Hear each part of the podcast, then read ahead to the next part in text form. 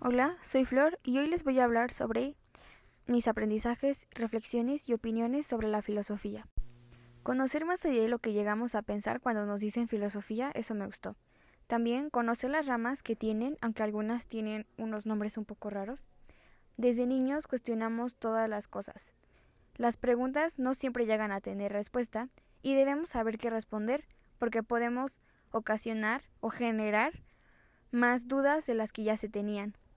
Conocer un poco de la filosofía griega y mitos me gustó bastante, y no solo conocer como los filósofos más conocidos, sino también ver que existen más filósofos.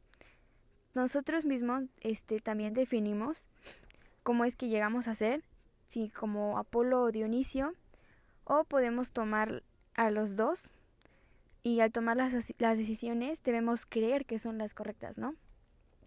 En la clase tuvimos que presentar como lo valioso lo que era para nosotros, y no importaba si eran tangibles o intangibles.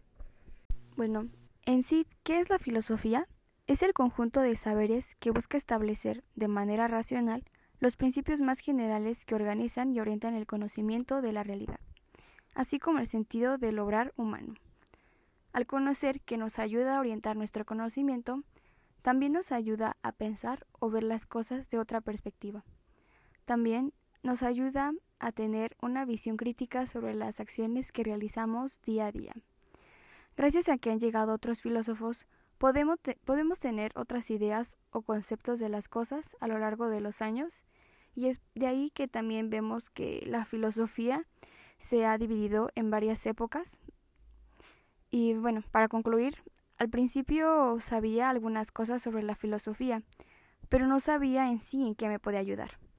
Conforme fue avanzando la materia, me di cuenta que podemos conectarla con la vida cotidiana y podemos ver las cosas con más criterio de las que hacemos día a día. Y también podemos ver el lado bueno y el lado malo de las cosas y al tener los dos lados podemos tomar la mejor decisión y como había repetido eh, podemos ver o podemos llegar a ser como Apolo y, y Dionisio